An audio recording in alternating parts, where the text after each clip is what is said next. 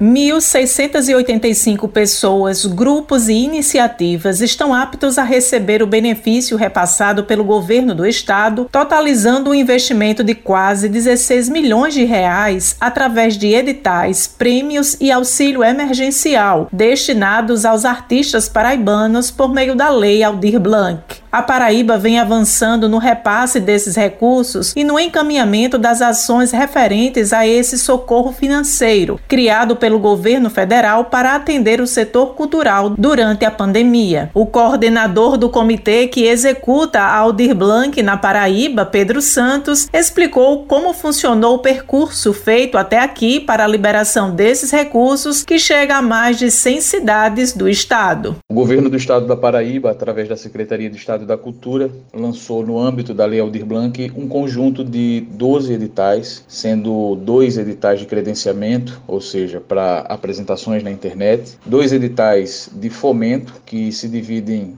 entre um edital para realização de atividades pós-pandemia, outro edital para produção de obras de audiovisual e oito editais de premiação, justamente no sentido de reconhecer o trabalho e a trajetória de artistas, grupos, iniciativas culturais, eh, trabalhadores e trabalhadoras da cultura. O músico Yuri Gonzaga Gonçalves da Costa, que foi um dos beneficiados por meio dos editais da Lei Aldir Blanc no estado, frisou que isso representa para a categoria representou a vitória da categoria. Né? A classe artística e cultural do país se mobilizou ao redor dessa lei pela sua aprovação, pela sua execução pelo governo federal. Então é um resultado dessa luta, em primeiro lugar. Depois é uma maneira de, de tentar nivelar essa balança, né? porque os profissionais, os artistas, os técnicos, as pessoas envolvidas com arte e cultura estão muito prejudicadas né? por conta da pandemia, financeiramente falando mesmo. Para o cantor e compositor Tom Drummond, é um alento para os artistas. Olha, o auxílio é muito importante para toda a categoria, né? Foi uma categoria que sofreu muito com a pandemia, com a situação de pandemia. A gente tem trabalhado, várias pessoas tentando desenvolver seus projetos de uma forma remota, lives. Então, esse amparo financeiro, ele me parece de muita importância para essa categoria. E tá entre os contemplados é se sentir no meio de gente muito boa, né? Tem muita gente da área clássica ou da área popular que eu conheço que está junto nesses projetos, sendo muita gente contemplada.